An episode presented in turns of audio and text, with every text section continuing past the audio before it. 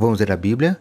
Hoje meu convite é para você ler o livro de Deuteronômio, capítulo 3. Sou o professor Décio Henrique Franco e este podcast acompanha a sugestão do projeto Revivados por Sua Palavra da leitura diária de um capítulo da Bíblia. O texto de hoje é de Marcos Otávio Lima.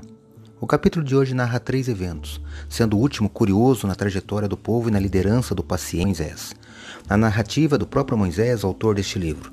O primeiro evento é sobre a vitória que Deus dá ao povo de Israel sobre Og, rei de Bazã, Neste momento, é demonstrado como Deus atuou no meio deles para exaltar o seu poder e salvar as nações vizinhas e executar os seus juízos.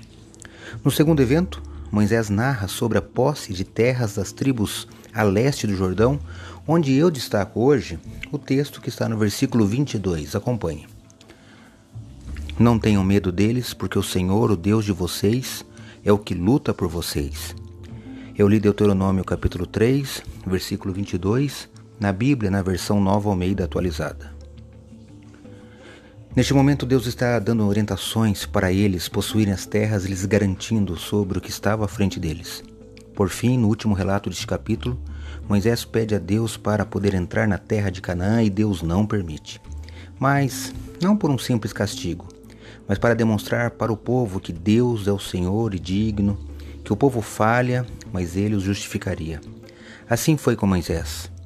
Este capítulo nos mostra o contraste das ações de Deus em face da incapacidade humana. É Ele quem nos fortalece. Leia hoje o capítulo 3 do livro de Deuteronômio. Este foi mais um episódio diário deste projeto de leitura da Bíblia apresentado por mim, Décio Henrique Franco. Um abraço e até amanhã.